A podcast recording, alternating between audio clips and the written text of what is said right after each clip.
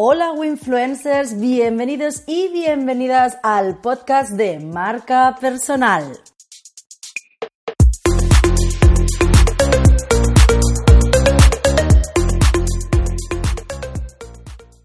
Soy Gladys Cali y en este podcast aprenderás estrategias para posicionar tu marca personal, tácticas para ganar seguidores en tus redes sociales, habilidades de comunicación y métodos de desarrollo personal.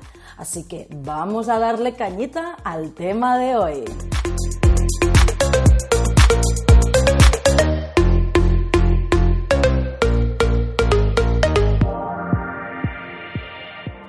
Vamos a hablar de las claves para superar emocionalmente las malas rachas en ventas. Ya sabemos que todos los emprendedores pues podemos tener estos mejores meses y esos meses que no son tan buenos y nos hacen sufrir. Y hoy me gustaría compartir contigo cómo yo misma he gestionado estos malos momentos, estas malas rachas en ventas. Entonces, primero de todo, lo que tendrías que entender es que tu negocio es como un juego de estadísticas. Entonces, déjame explicarte un poquito más sobre esto.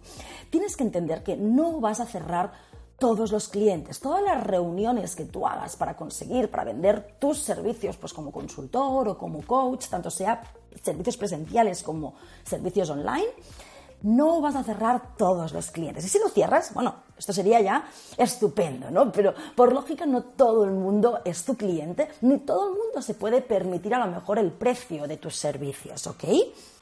Entonces, ¿qué es lo que tienes que hacer? Tienes que crearte una estadística de decir, por ejemplo, mm, estaba mirando un poquito mi background y de cada cinco clientes que tengo reunión con él, cierro un cliente, o sea, gano un cliente. Si aún no has empezado, o sea, también pueden haber dos casos, ¿no? Que estés empezando como emprendedor o emprendedora y aún no tengas unas estadísticas porque no sabes. Entonces, en este caso, puedes utilizar la estadística de 1-5, ¿vale?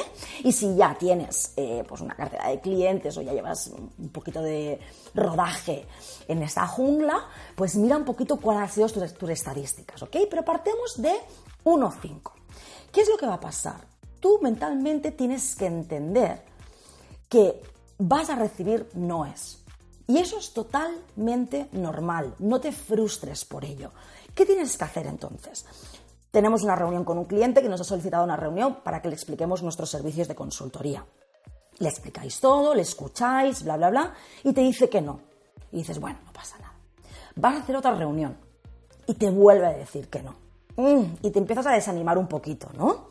Vas otra vez a hacer otra reunión y te vuelven a decir un no.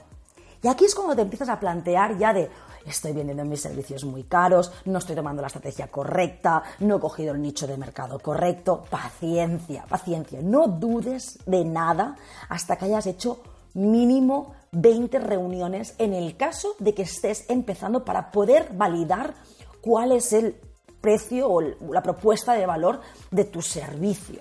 ¿Qué quiero decir con esto? Vamos primero por el paso de no has hecho nunca ningún cliente y estás empezando, ¿vale?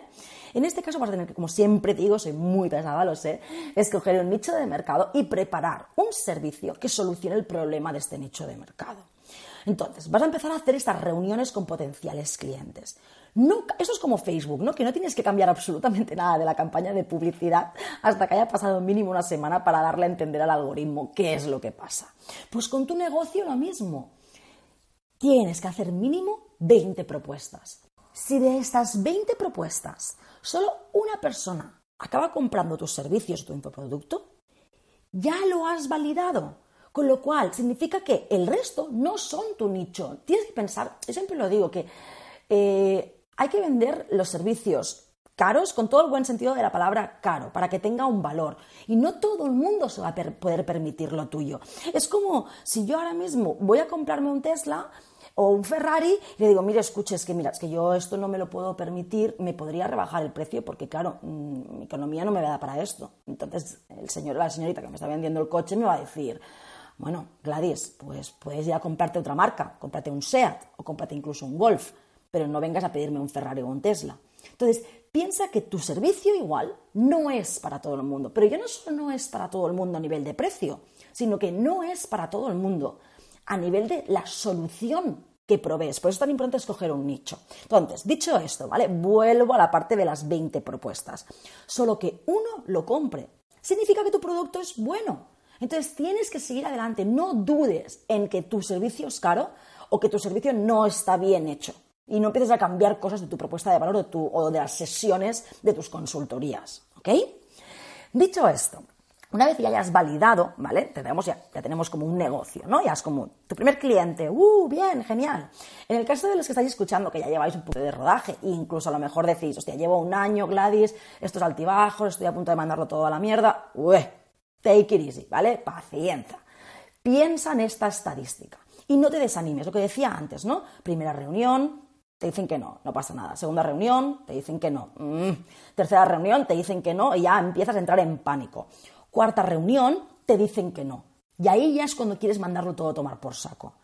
Pues no, porque por estadística de 1-5 significa que el quinto cliente te va a decir que sí. ¿Qué te puede pasar también? Que hagas dos reuniones seguidas y los dos clientes te digan que sí. ¿Qué es lo que va a pasar en las siguientes reuniones? Muy bien, lo has adivinado vas a tener bastantes noes seguidos porque has tenido esos dos sís eh, seguidos, valga la redundancia. Entonces tienes que entender tu negocio como una estadística para que no te desmorones. Entonces, ahora viene el paso de decir, vale, Gladys, este mes eh, tenías que hacer, para decirte algo, mm, un cliente, ¿ok? Y para ello tenía que hacer cinco reuniones. O el mes siguiente tienes que tener dos clientes y para ello tienes que tener 10 reuniones. El tercer mes te pones un objetivo de tres clientes y para ello tienes que tener, efectivamente, 15 reuniones. Creo que hasta ahí las matemáticas todas las llevamos bien. Entonces, ¿qué es lo que tienes que hacer cuando un mes no llegas a tus objetivos? No tienes que pensar, no he cerrado ningún cliente. Tienes que pensar, ¿cuántas reuniones he hecho este mes para que las estadísticas de clientes cerrados sean las que yo quería? Claro, si tú un mes tenías que conseguir tres clientes, que significa que tenías que conseguir 15 reuniones, lo que tienes que mirar es no mm, victimizarte de que no has cerrado esos clientes y vas a empezar a llorar, sino decir, ostras, claro, es que solo he hecho ocho reuniones, por eso no he llegado a mi objetivo. Entonces, lo que te tienes que preguntar después es, ¿qué tengo que hacer para conseguir estas reuniones? ¿Qué acciones estoy haciendo para conseguir estas reuniones? Estoy haciendo, por ejemplo, publicidad en Facebook para promocionar mi lead magnet, es decir, ese tipo de contenido como un iBook, un webinar que ofreces gratuitamente para que la gente se lo descargue y entre en tu base de datos. ¿Cuántos leads, cuántos emails, cuántos contactos han entrado en tu base de datos ese mes? ¿Tienes un funnel de ventas creado? ¿Tienes un embudo de ventas con unas campañas automatizadas que llamen a la acción para vender tu servicio? ¿Estás movilizándote en redes sociales como LinkedIn o Instagram, wherever is your, uh, tu nicho, ¿no? Donde esté tu nicho. Tienes que ir como escalando, no es decir, no, este mes ha ido mal. Pregúntate el por qué ha ido mal. Entonces, ¿qué tienes que hacer? No sirve simplemente tenerlo mentalmente, tus estadísticas y ya viendo cuántas reuniones has tenido y mirando tu CRM. Te vas a crear un Excel muy sencillo, ¿vale? Mi, recomendación es que utilices eh, Google Drive. Yo siempre soy muy pesada en esto, que no uséis documentos eh, alojados en vuestro propio ordenador, porque nadie lo quiera, pero siempre lo digo, si mañana pasa algo tu ordenador, se te estropea y pierdes toda la información, es un dramón.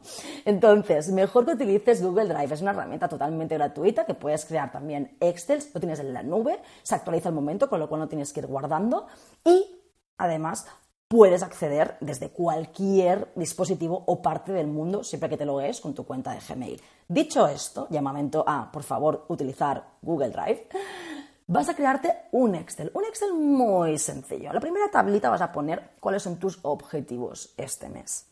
Vas a decir, pues mira, este mes, Gladys, eh, yo quiero hacer 10.000 euros y una media de lo que cobro por cliente son 1.000 euros. ¿Qué tienes que poner entonces? Que para ello necesitas 10 clientes. No pensemos solo en el objetivo del número, pensemos en el objetivo de cuántos clientes necesitas para llegar a este objetivo económico, ¿vale? Te vas a poner también un objetivo de leads que quieres conseguir, es decir, de contactos nuevos en tu base de datos. Y luego, obviamente, pensar qué acciones tienes que hacer para conseguir estos contactos.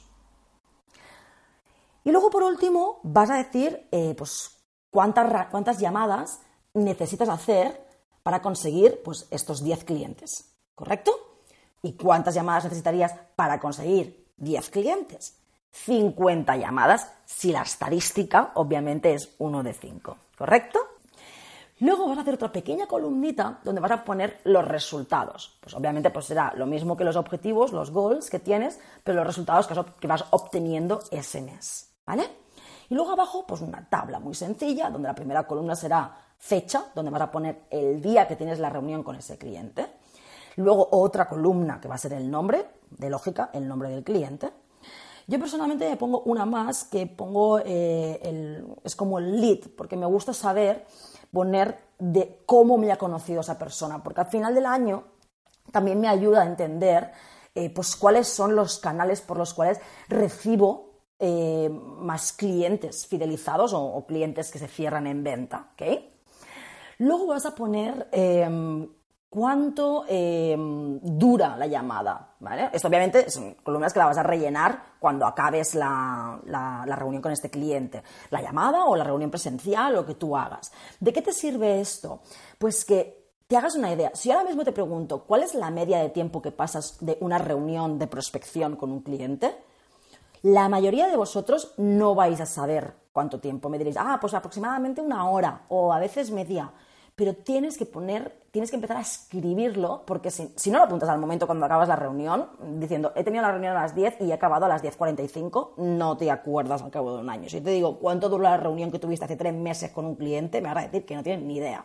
Bueno, y si lo sabes, genial, bien por ti, pero yo necesito apuntármelo todo en Excel. Entonces, luego vas a poner otra columna donde pones el dinero ¿vale? El monto de la propuesta, pues 1.000 euros, 500 euros, 200, 5.000 euros, de la propuesta que le has hecho ese cliente en, en esa reunión para vender tus servicios.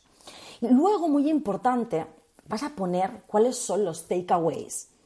Vas a poner muy, muy resumido, sin entrar en, en rollazos que escribirías en CRMs de toda la conversación que has tenido con el cliente, sino objeciones que te ha puesto ese cliente.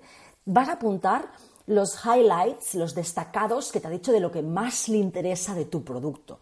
Vas a apuntar sobre todo el motivo por el cual te ha dicho que no si te ha dicho que no, no le interesa tu servicio. ¿Por qué es importante esto? Porque tú a final de mes, a final de trimestre o cada X tiempo que tú analices las ventas, no es simplemente este cliente me ha dicho que no, ¿Por qué me dijo que no? Ah, claro, me dijo que no, porque no, porque no, porque estaba en una situación extraordinaria y no podía invertir este dinero. Ah, no, me ha dicho que no, porque la sesión esta que hago concretamente no es de su interés. Y con todo este feedback es como cuando tú vas a ir mejorando tu servicio.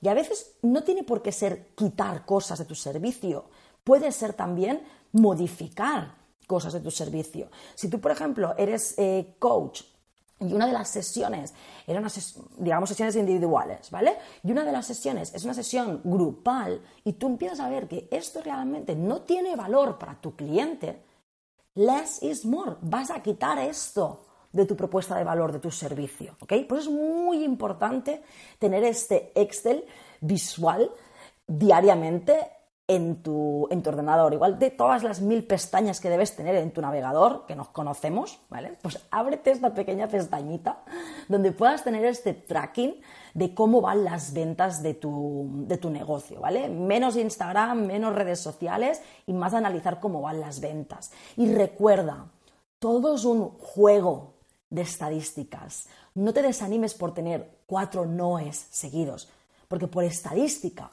el quinto te va a decir que sí.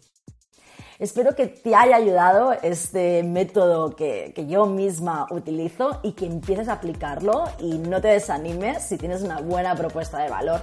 Estoy segurísima que las ventas llegarán pronto y además serán recurrentes. Y hasta aquí el episodio de hoy. Soy Gladys Cali, estás escuchando el podcast de marca personal para emprendedores y ya sabes, si te ha molado el episodio de hoy, déjame un like, déjame un comentario, compártelo con tus amigos, con todas aquellas personas que crees que le puede interesar el tema que hemos tratado hoy. Muchas gracias y nos vemos en el siguiente episodio.